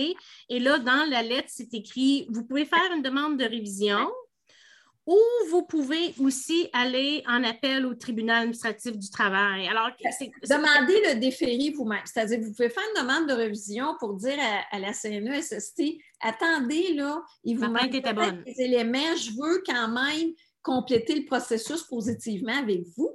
Ou bien je vous demande tout simplement de déférer ma plainte. Dans ce cas-là, il n'y aura pas d'avocat de la CNE. Exact, c'est ça la différence. C'est ça. la différence. Euh, aussi, souvent, euh, au tribunal administratif du travail, on va avoir une lésion professionnelle qui va être faite à l'autre département, en santé et sécurité au travail. Comment c'est géré, ça, le, fait qu'une plainte en. Parce qu'une plainte en. Une réclamation en santé et sécurité au travail, c'est comme si on a un accident de travail. On se cogne le coude, il est fracturé. Ben, il faut faire la même philosophie avec j'ai eu un événement, je me suis fait tuer après par mon patron ou peu importe, je fais une réclamation, donc je suis indemnisée selon les, les lésions professionnelles. Exact. c'est comme deux plaintes en même temps, ça. C'est deux plaintes en même temps. Le cumul de plaintes n'est pas interdit, pas du tout. Donc, la personne peut très bien déposer sa plainte en vertu de la, loi sur les normes du travail, puis une autre plainte en vertu de la loi sur les accidents de travail, maladie professionnelle, il n'y a pas de problème. Ce n'est pas interdit. Et puis, elle peut aussi déposer une plainte de congédiement sans cause en même temps, puis de pratique interdite. Le cumul n'est pas interdit. Cependant, la représentation par avocat des normes ne va avoir lieu que pour les plaintes en vertu de la loi sur les normes. On ne pourra pas accompagner, on ne pourra pas euh, conseiller le même salarié dans sa plainte en lésion. Parfois, elles vont être réunies devant le TAT parce que c'est la même histoire. Donc, ça, ça facilite quand même un peu. C'est de justice, ça, quand même. La même histoire. Il n'y a pas deux histoires. Mm-hmm. La même histoire, on va la présenter sous l'angle loi sur les normes, harcèlement psychologique, et on va inciter le ou la salarié ou bien avoir un procureur pour sa portion lésion ou être allé chercher des conseils, des informations, puis permettre à ce salarié-là de, le dire devant la cour. Mais au moins, on aura fait un bout de chemin en plaçant le contexte et en plaçant euh, les allégations de harcèlement. Si justement la plainte n'est pas euh, retenue comme valable par le CNSST et ça va au tribunal administratif du travail, donc là aussi, c'est le, le, salarié doit se trouver un procureur pour se représenter tout seul à ce moment-là. Et est-ce qu'il y a accès à l'enquête qui a été faite par les normes du travail? Madame Gauvin? L'enquête, c'est évidemment, est administrative puis est au bénéfice de la commission. Cependant, c'est clair que le salarié, parce que ça le concerne lui, le salarié, sans avoir en main toutes les feuilles qui ont été complétées, il va pouvoir avoir accès à l'information. Il va pouvoir demander à l'enquêteur d'avoir le maximum d'informations pour l'aider. Ça ne veut pas dire qu'on va lui donner un rapport dans ses mains, mais on ne va pas le priver de l'information, ça c'est certain. Puis l'employeur, lui, a-t-il accès à ça? L'employeur, bien, c'est qu'il faut la refaire, la preuve devant le tribunal. C'est pour ça que ça donne absolument rien ou à peu près rien d'avoir ni un rapport d'enquête ni l'enquête parce que dès le départ, en 2006, le tribunal, qui à l'époque portait un autre nom, mais le tribunal a dit les, demandes de rapport d'enquête qui ont été formulées dès le départ. Le tribunal a dit ça ne donne rien. C'est du oui-dire parce que l'enquêteur n'était pas là. Puis deuxièmement, il faut refaire entièrement la preuve devant le tribunal. Alors, c'est pour ça que il n'y a pas de. Il y a, rien dans la loi ces normes qui, qui, dit vous allez distribuer votre rapport ensuite parce que mm. ce n'est pas utile. Vous, Mme Gauvin, est-ce que vous avez quelque chose en particulier à rajouter au niveau de l'harcèlement psychologique? Parce que sinon, je pense qu'on irait à la période de questions. Euh... Ben, je dirais que, hum, juste pour revenir à l'exemple de euh, la dame qui nous avait contacté aujourd'hui, c'est comme le, deuxième bout de son histoire, celle qui avait donné son bien médical à la CNSST, puis qui avait une réclamation. Elle, ils lui ont dit que, bon, en allant en médiation, la façon dont il fonctionne, c'est que quand il y a une réclamation en harcèlement psychologique, quand, quand c'est une réclamation liée à du harcèlement psychologique, avant de prendre la décision s'ils vont indemniser ou pas la personne, ils vont entendre le rapport d'enquête. Mm. Fait que, mais ça, ça met quand même des délais peut-être six mois certains entre le moment que la personne dépose. C'est énorme. Si vous me permettez, Maître Mongeon, c'est vrai que ça met un délai, euh, Mme Gouvel a raison. Cependant, quand ces deux organismes-là, ils étaient séparés, pas fusionnés, le taux d'acceptation, puis là, j'invente rien, c'est dans les rapports annuels, euh, à la CSST de ces lésions-là psychologiques, il était très bas. Je vous apprends rien, Maître Mongeon. Non, non. systématiquement vous, vous, êtes, euh, vous pourriez témoigner de ça même personnellement. Il était très bas et euh, après la fusion, ben, pas, le lendemain de la fusion, mais un an ou deux après, on a fait en sorte que ces deux équipes-là se parlent parce que le taux de plainte retenu en vertu de la loi, c'est énorme, était beaucoup plus élevé que le taux de plainte, que, le nombre de demandes d'indemnisation. Ça ne faisait pas de sens, c'était le même monde.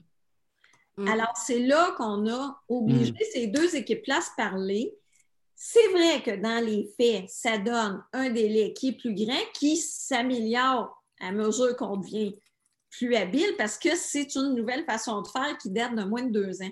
Mais, et puis qui, a 40 ans de, façon haute de procéder. Mais ça l'a beaucoup aidé à augmenter le taux d'acceptation de réclamation. Et ça, je pense que c'est vraiment un plus pour les salariés je, suis relativement d'accord avec vous de dire que ça, ça, permet d'avoir plus de gens qui vont être indemnisés. Puis, comme nous, dans notre rôle, ce qu'on fait, c'est qu'on suggère aux personnes d'aller chercher de l'assurance emploi-maladie en attendant.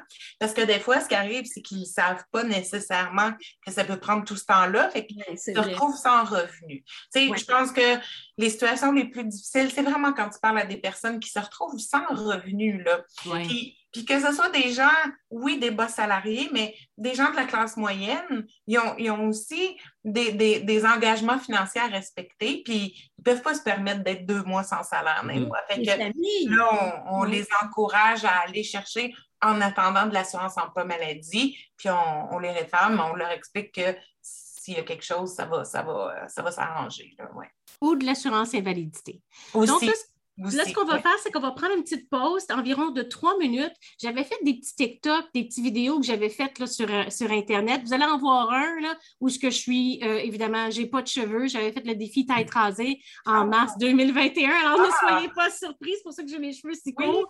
Donc, c'est deux petites vidéos. Et après ça, on va reprendre et on va prendre des questions euh, du public. Fait qu'on on se revoit à peu près dans trois minutes.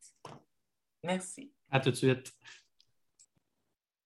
Qu'est-ce que l'harcèlement psychologique? Plusieurs gens me consultent disant euh, être victime d'harcèlement psychologique, mais il faut faire attention, c'est un terme qui est important et qui est parfois utilisé à toutes les sauces. Donc, si votre employeur vous rencontre pour vous faire part de choses améliorées dans le cadre de votre travail et fait une évaluation, ce n'est pas de l'harcèlement psychologique, c'est ça fait partie de son droit de gestion, de son droit de gérance.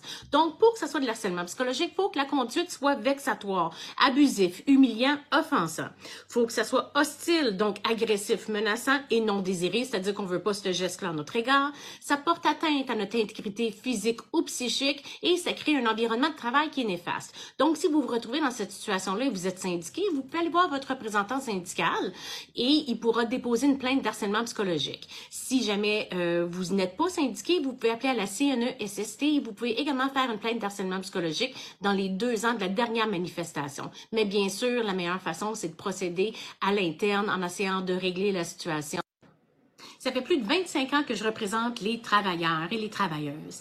Auparavant, l'harcèlement psychologique au travail est très bien reconnu. Mais maintenant, il y a un phénomène qu'on nomme le cyberharcèlement. C'est plus discret, des fois plus difficile à identifier. Ça peut être tout simplement des euh, courriels envoyés en majuscules. Ça peut être également des photos, des fausses informations ou quelques insultes qui peuvent être même considérées légers sur les réseaux sociaux. Donc, ce qui est important de noter ici, c'est surtout le caractère répétitif de l'acte. Parce qu'une fois n'est pas nécessairement coutume, mais ça peut être un joke qui peut être déplacé. Donc, si vous voyez que c'est répétitif, vous pouvez aller voir votre employeur et vérifier avec lui s'il y a une politique de euh, cyberharcèlement et comment il peut vous aider. Si ça vous rend malade au point que vous êtes anxieux ou que vous en dormez pas, vous pouvez aller voir un médecin qui va vous émettre un diagnostic et qui pourra vous mettre en arrêt de travail ou vous prescrire des soins de psychothérapie pour vous aider en ce sens. Le phénomène est quand même assez important où 25 des professeurs d'université disent avoir été victimes de cyberharcèlement. D'autant plus qu'avant euh, le, télétravail, on avait des pauses le soir et les fins de semaine pour faire un contact ou un arrêt avec le milieu du travail, alors que maintenant, c'est quasiment 24 heures sur 24, 7 jours par semaine. Donc, si vous vous retrouvez dans cette situation-là, allez consulter, allez en discuter, avec votre employeur et si ça se poursuit et ça vous rend malade, vous pouvez toujours faire une réclamation à la CNSST si ça sort du cadre normal du travail ou à vos assurances invalidité. Donc, si vous avez des questions, section commentaires, sinon restez, restez abonné à la page.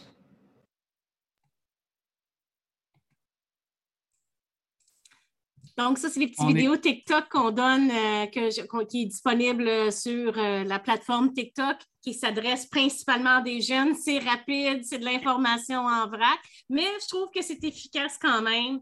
Donc, euh, c'est les, petites capsules qu'on a faites, qui, dans le fond, qui est le précurseur du podcast. Avec toutes les petites demandes qu'on avait eues, ben, finalement, il y a, mais là, qu'est-ce qu'on fait? C'est pour ça qu'il y a le podcast aujourd'hui sur le sujet. Alors, Alexandre, section audience publique, on a tout du monde qui, qui, va savoir ce qui se passe? Oui, j'ai une question, entre autres, de Benoît qui dit euh, J'ai fait une plainte d'harcèlement psychologique, j'ai une audience bientôt au tribunal. Combien je peux m'attendre à avoir de dommages si euh, j'ai gain de cause pour mon recours? en gros, ça vaut combien le harcèlement s'il y en a? Est-ce qu'il y a des barèmes? Comment, comment le juge va évaluer combien ça vaut? Tout d'abord, comme on le dit, ben, on le dit plus pour euh, les congédiements, mais il y a vraiment des remèdes très détaillés dans la loi à l'article 123.15. Donc, réintégration, salaire perdu, euh, compensation du travail s'il n'y a pas réintégration. Puis c'est vrai, M. Benoît a raison, dommages, dommages moraux, dommages punitifs, c'est prévu à 123.15. Et je vous dirais que la fourchette, elle est large elle est large parce qu'elle peut être de, quelques milliers de dollars à 10, 15, 20, 30 000 dollars qu'on voit dans les dernières années. Qu'est-ce qui va être les éléments considérés? Ça va être la durée, ça va être euh, également euh, les, gestes, les paroles qui sont posées, la fréquence, euh, quelle personne qui est le ou la présumée harceleur. C'est sûr que quand c'est l'employeur, quand c'est le plus haut représentant, quand c'est le dirigeant, celui-là même qui a l'obligation mm-hmm. d'offrir à tous un milieu de travail sain et que c'est lui qui fait le harcèlement, bien évidemment, vous comprendrez que ça peut avoir une incidence sur les dommages.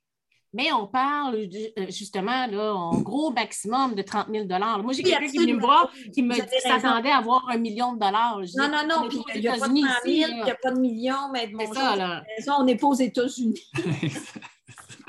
C'est vrai, il faut, faut, faut, arrêter ça aussi de ce côté-là. Julie euh, demande comment doit-on procéder pour obtenir le rapport d'enquête? J'imagine qu'elle fait référence au rapport d'enquête de la CNSST en matière de harcèlement.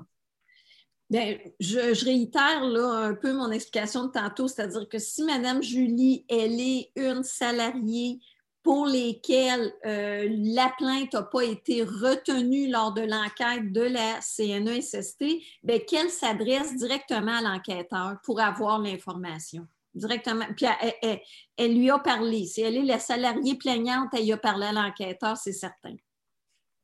Donc, elle le recontacte pour lui demander les informations euh, qu'elle veut savoir euh, dans le rapport. Parfait. Sophie, je pense que tu en as aussi de ton côté. Oui, bien ça, c'est une question qui ne vient pas du chat, mais qui vient régulièrement dans, dans mon bureau. C'est l'article 123.15 et 123.16. Donc, ça, c'est l'article qui dit si tu fais une plainte d'harcèlement psychologique devant le tribunal et une plainte de lésion professionnelle, tu ne peux pas cumuler les indemnisations. Expliquez-moi donc un peu plus. Exactement. C'est-à-dire, il y a trois remèdes qui ne peuvent pas être cumulés avec raison. C'est-à-dire, premièrement, le salaire perdu, parce que si je suis indemnisée de ma lésion par le CNESST, c'est le versement de l'équivalent de mon salaire qui m'est versé. Donc, je ne peux pas le demander en double. L'autre euh, remède qui ne sera pas prononcé non plus, ce sera les dommages moraux ou, et ou punitifs parce que la loi sur les accidents de travail, elle est sans faute. Donc, il n'y a pas de dommages. C'est pour ça qu'il y a un fonds d'indemnisation. Et le troisième remède qui ne sera pas prononcé, ce sera euh, d'ordonner à l'employeur de débourser pour tous les soins psychologiques nécessaires parce que la CNESST débourse déjà. Est-ce que quelqu'un pourrait faire une plainte aux normes du travail et plutôt euh, en civil? Tu sais, mettons que c'était un, fournisseur, euh, au lieu de choisir de faire, disons, une réclamation à la CNSST. Parce que des fois, on peut faire des réclamations au civil quand c'est une, tierce personne qui n'est pas nécessairement en relation avec l'employeur. Les accidents de travail, maladies professionnelles. Exact. Exact. à partir de la loi sur les normes, non, mais à partir, c'est ça, il y a un article dans la LATMP qui le prévoit que quand c'est un tiers, on peut le poursuivre au civil. C'est vrai, c'est exact. Il y a une dernière question de mon côté. Il y a Antoine qui demande à partir du moment où je fais ma plainte, combien de temps je dois attendre avant d'avoir une audience? Je ne sais pas si ah, vous savez c'est une bonne année, c'est mm-hmm. au moins une bonne année, un 12 à 14 mois. évidemment qu'il a subi une augmentation de délai grâce à cet événement planétaire qui est la pandémie. Parce que rappelons-nous que les tribunaux, pendant cinq mois, n'ont pas siégé. Euh, alors, c'est ça. Donc, oui, malheureusement, c'est euh, un peu plus d'un an. Cependant, il y aura les offres de médiation dans ce délai-là. Je ne dis pas ça pour forcer personne. Je, remets juste dans le contexte que pendant ce délai-là, on se, on se fera offrir deux fois à des délais différents, puis on verra. Donc, le salarié regarde où est-ce qu'il est rendu dans sa vie à ce moment-là. À la première offre, à la deuxième offre, et puis euh, c'est ça il n'y a pas d'obligation, Mme Gauvin l'a dit tantôt, à aucune, jamais quand on va en médiation, il y a des obligations de régler. Et si on ne règle pas, ben, l'audience aura lieu là, 12, 15, 16 mois après. Il faut dire quand même que la majorité, la majorité des dossiers se règlent, heureusement. Puis Oui, le taux de règlement, il est très élevé, euh, autour de 80 euh, Tant que ça. de l'ensemble des dossiers. Oui, que ce soit les trois plaintes dont on a parlé. Chez vous, Mme Gauvin, c'est-tu pas mal ça aussi, le, le, pourcentage, disons? Ben oui, oui, oui. on se base aussi sur, pour quand on voit le, niveau de règlement, mais ce que je voulais dire, c'est que oui, c'est une bonne chose qu'il y ait beaucoup de dossiers. Ben, qui se règlent avant d'aller devant le tribunal. Mais en même temps, parfois, ce qui arrive, c'est qu'il y a de très bons dossiers qui vont se régler soit en conciliation prédécisionnelle, soit en médiation, et qui aurait peut-être été intéressant qu'il y ait un jugement dessus, avec aussi des montants d'associés finalement euh, pour les réparations là, qui sont prévues par le recours. Mais c'est à un moment donné, c'est le choix des personnes aussi. Il faut s'informer aussi quand on est travailleur ou salarié pour voir est-ce que le règlement qu'on me propose a du ben, bon sens ou est-ce que. Exactement. Nous, nous on ne donne pas d'avis juridique. Mhm. Par contre, on suggère quand même aux personnes, quand c'est le temps de compter, on leur donne des outils pour qu'ils soient capables de compter. Mais à un moment donné, si, vraiment tu veux savoir un peu euh, c'est quoi, quoi le, niveau de compensation auquel tu peux, tu peux souhaiter euh, peut-être obtenir ou négocier, on leur suggère d'aller chercher un avis juridique de façon complémentaire. Là. Des fois, juste un avis juridique d'une heure, ben, vous êtes toutes des, avocates et puis des avocats, mais vous savez, capable de donner un barème à la personne, c'est votre profession de faire ces calculs-là aussi. Là. On ne peut pas rentrer, nous, dans cet avis juridique-là, c'est certain. J'explique souvent aux gens qu'ici au Québec, on ne donne jamais des montants en l'air. Ça représente tout le temps quelque chose. Donc, ah, si vous avez eu quatre mois de salaire qui manquait, calculez votre revenu brut fois 16 semaines. C'est ça que vous pouvez demander. Hmm. On ne peut pas dire 10 000 si ça, ça vaut 5 euh, 500 mais je vous entendais parler de votre, votre million tantôt, puis moi, ce que je leur dis, là, j'ai dit, Hmm, espérez pas un an de salaire nécessairement. Partez pas avec un an de salaire en tête. Ça fait, euh, je sais pas, deux ans, trois ans que vous êtes là ou même euh, plus. Il faut être réaliste quand même dans nos attentes parce que sinon, l'employeur peut aussi claquer la porte de la médiation. On peut avoir, ça n'a aucun bon sens, puis il n'y a, pas moyen de négocier. Si, le montant qui est demandé est d'un million, il va dire Moi, je n'ai pas de temps à perdre ici. Là. Effectivement, puis on perd de la crédibilité quand notre ben demande n'est pas bien montée. Ben j'ai une petite dernière question pour vous deux, mesdames. Si vous aviez, euh, je vais commencer par vous, Mme Gauvin, si vous aviez un conseil à donner justement à quelqu'un qui, qui fait face à un problème d'harcèlement psychologique rapidement, qu'est-ce qu'il peut faire?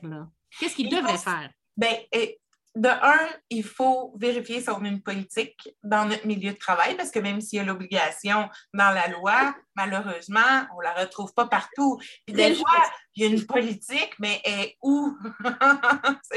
ils n'ont pas la copie ou en tout cas. Fait que de vérifier ça, s'informer, s'informer sur ses droits, euh, en parler, essayer de trouver des organismes.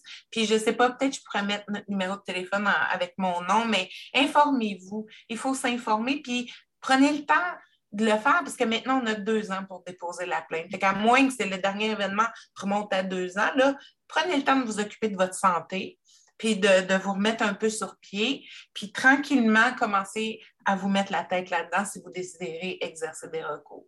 Simon, il va le mettre euh, dans notre euh, YouTube. Il va le rajouter quand, parce que vous pouvez aller le revoir si vous l'avez manqué en live. Ça va être indiqué les coordonnées de, de l'organisme au bas de l'échelle. Vous, Maître Tellier, petit conseil, là, si vous aviez à, euh, faire rencontrer quelqu'un qui a été congédié, pratique interdite ou même d'harcèlement psychologique, qu'est-ce que vous leur suggérez de faire? S'il était congédié, je ne pourrais pas lui dire euh, quand, quelqu'un ne vous parle pas bien, savez-vous, vous avez tout à fait le droit d'y dire. Hein, tout simplement, si quelqu'un vous blasphème après vous, vous pouvez le dire que ça ne vous convient pas. Ça, ça serait mon premier conseil. Mais là, on n'est pas là. La personne a été congédiée. Moi, je leur dirais absolument ensuite avec Mme Gauvin, prenez le temps de regarder ça, de, votre santé en premier, c'est très juste. Euh, Mme Gauvin a raison, il faut faire très attention à ça. D'ailleurs, on est très soucieux de ça avec euh, nos clients, avec nos plaignants. Et sitôt après, regardons euh, la démarche. Et puis, euh, si vous n'avez pas envie de la faire à l'interne, c'est pas grave, vous êtes congédié, vous n'êtes pas obligé de la faire à l'interne. Prenez une démarche qui vous convient, mais tout d'abord, prenez soin de vous. C'est ça qui est important. Il n'y a pas de montant d'argent pour la santé, puis euh, il y a un autre emploi qui va être approprié pour vous. Oui, puis il y a la famille, il y a l'entourage, il faut penser à tout ce monde-là. Puis en même temps, c'est peut-être ça le moteur qui va vous aider à faire la démarche si c'est celle-là qui vous convient. Je vous remercie euh, beaucoup. Euh, je vais vous laisser partir. Bonne soirée. On a dépassé notre temps. Merci de votre générosité d'avoir pris votre jeu du soir à venir jaser avec nous au lieu d'écouter le match des Canadiens ce soir. Là. Merci. Merci à vous deux. Bonne soirée. Merci, merci. Bonne soirée. Merci. Bonne soirée. Bye bye. Bye bye. Donc, euh, Alexandre, c'est le temps du verdict final. Je suis quand même assez fière de, ce podcast-là qui était vraiment, vraiment intéressant. On se rend compte qu'il n'y a pas aucun milieu de travail qui est, à l'abri de, harcèlement ou de violence à caractère sexuel. Mais moi, ce que j'ai le goût de te répondre, c'est un, on a passé dans un petit TikTok tantôt à ce sujet-là. Tu sais, c'est oui, l'harcèlement psychologique, faire la démarche, mais aussi il faut faire attention parce que ça a des conséquences importantes pour beaucoup de personnes pour vous, la victime, pour votre famille, parce que vous en parlez chez vous, mais la personne que vous accusez et tout le milieu de travail.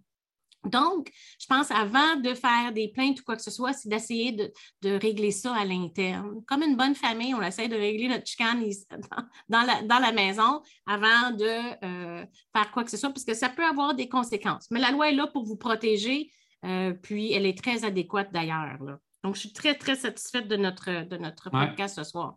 Vraiment une mine d'informations. Puis ce qui est le fun avec le podcast, justement, c'est qu'on peut le réécouter. Donc, euh, partagez-le parce que euh, je pense qu'on a fait un bon tour, vraiment des principaux recours qui vont aller devant le, tribunal, là, euh, puis les principaux problèmes qu'on peut avoir avec notre employeur. Fait que non, vraiment très, très intéressant.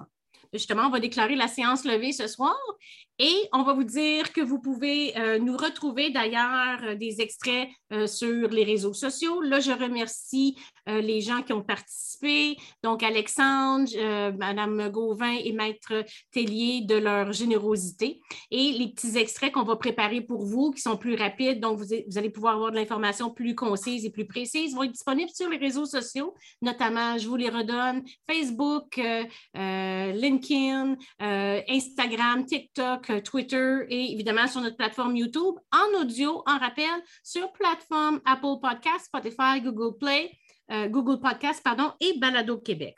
Et je vous dis que la semaine prochaine, on a encore une émission super intéressante. Ça s'intitule Comprendre vos droits et liberté euh, au niveau du, au quotidien et en vaccination parce qu'on reçoit Maître Stéphanie Fournier de la Commission des droits des personnes. Wow, ça va être hyper intéressant. Et on reçoit également Maître Natalia Manol, celle qui a déposé l'ordonnance de sauvegarde contre euh, la vaccination obligatoire bien que la vaccination ait été reportée, euh, l'obligation, reste que le 15 novembre, on va avoir un jugement sur la requête qu'elle a faite. Elle va en discuter avec nous le jeudi. Alors, c'est un rendez-vous la semaine prochaine, comme d'habitude, tous les jeudis à 19h30 ou en rappel là, sur les médias sociaux. Alors, moi, je vais vous souhaiter bonne soirée. Bonne soirée, Sophie. À la semaine prochaine. À la semaine prochaine. Prenez soin de vous, puis restez à deux mètres, on est prudent. Bye bye. Bye bye.